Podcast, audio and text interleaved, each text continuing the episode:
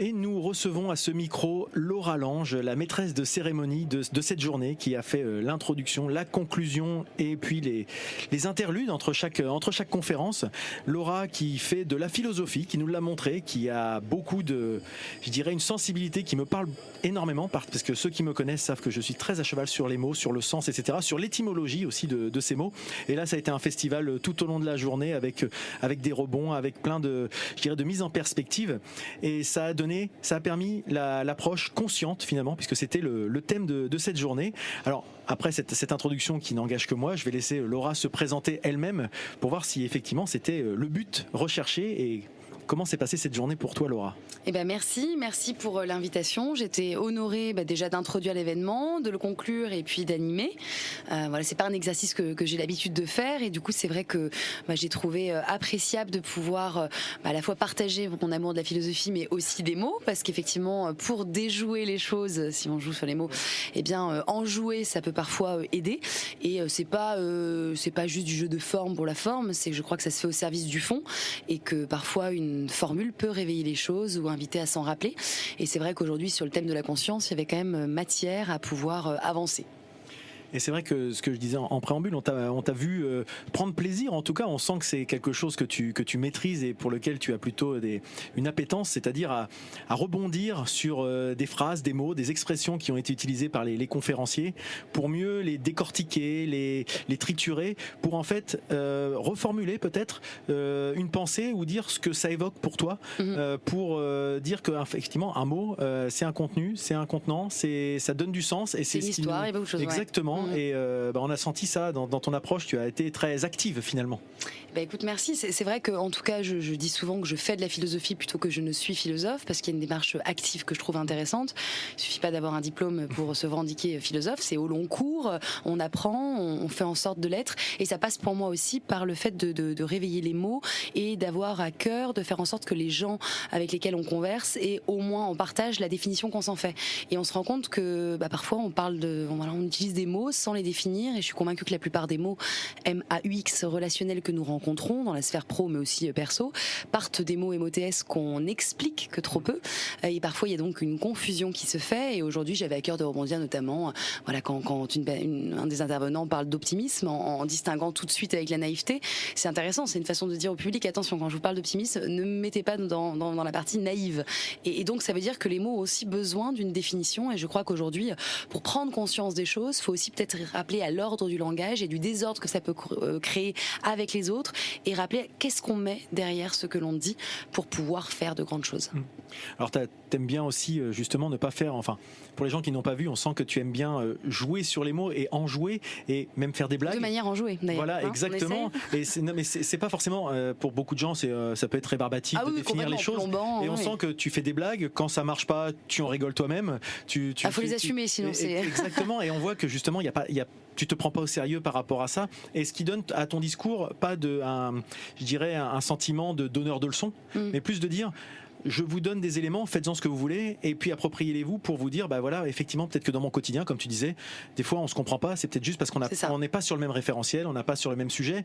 Et j'aime bien quand tu remets en perspective, je, celui qui je m'étais noté, qui m'avait vachement euh, impressionné dès le début, c'est quand tu avais parlé de diriger et que Diriger, c'est ni plus ni moins que donner une direction.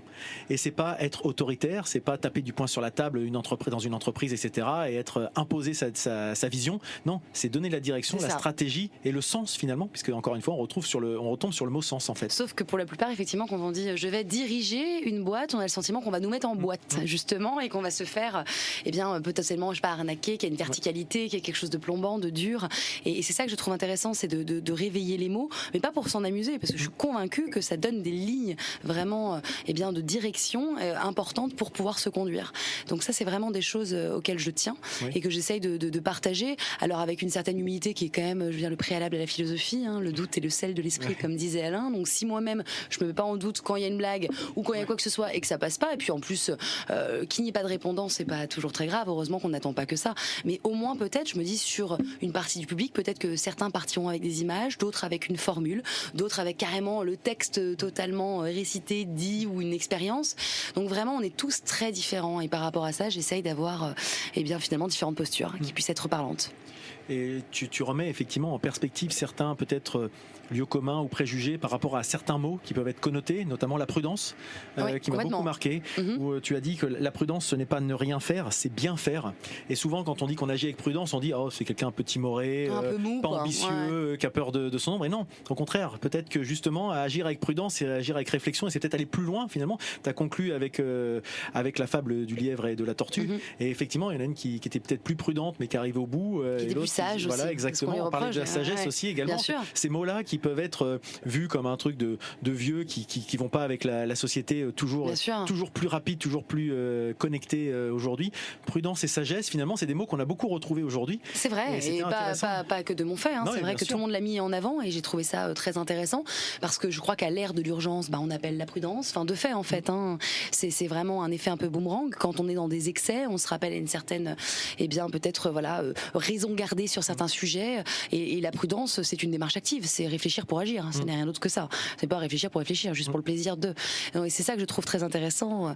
Euh, voilà, et même Idriss Aberkan, en, concluant sa sa, conférence a, terminé en disant l'important c'est d'abord le dialogue avec soi-même et je mm. crois que la philosophie c'est ça, c'est dialoguer avec soi-même pour pouvoir dialoguer avec les autres. Exactement, mais c'est vrai que c'était l'occasion dans cette euh, finalement je l'ai euh, je l'ai ressenti, je l'ai perçu dans toute cette, cette journée, c'est le prétexte du numérique, le prétexte de, du numérique responsable, le prétexte de, du mot du fil rouge qui était la conscience, c'était plus un prétexte pour réfléchir ensemble finalement, de se reconnecter, de prendre le temps peut-être.